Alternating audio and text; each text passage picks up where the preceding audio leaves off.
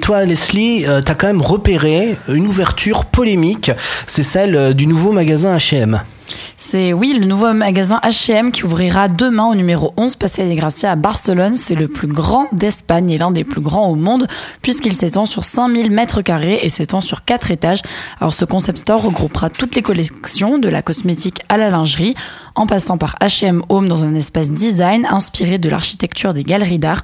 Alors ça sera pas un H&M comme les autres puisqu'au deuxième étage, les clients pourront retrouver Flax and Kale. Donc c'est le fameux restaurant barcelonais qui fait un carton grâce à son alimentation saine, végétarienne et végétalienne.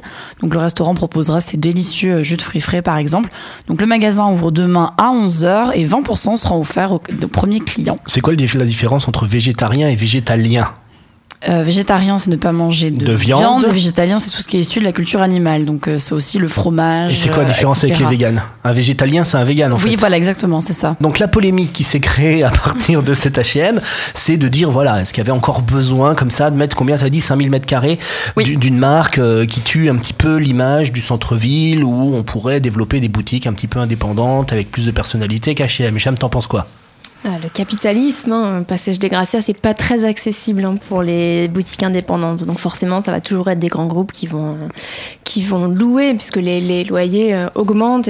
on a vu hein, ces dernières années tous les commerces emblématiques mmh. du Passage des Gracias qui ont mmh. vu déménager parce que les loyers augmentent et ils peuvent plus assumer. Oui, parce qu'on rappelle que par exemple sur le Passage des Gracias, fut une époque, il y avait la librairie française de Barcelone parce qu'il y avait eu des bails aidés, c'est-à-dire qu'ils payaient, je sais plus, 500 euh, euros de loyer, un truc ridicule, mmh. parce que fut un temps on considérait que le Passage des Gracias devait aussi abriter euh, des, espaces dédiés à la culture et on avait fait un effort sur les loyers. C'est surtout que ces beaux avaient 100 euh, ans, donc c'était les prix d'il y a 100 ans. Forcément, euh, ça a Oui, mais le, discours était que c'est, on aurait pu garder ces beaux, qui est le, pluriel, qui est le pluriel du bail, hein, Leslie, un bail des beaux. on aurait pu faire aussi une initiative municipale pour conserver les prix afin que les entreprises emblématiques restent aussi sur le Paseo des Gracia. On aurait pu. Et petit à petit, c'est remplacé donc par H&M.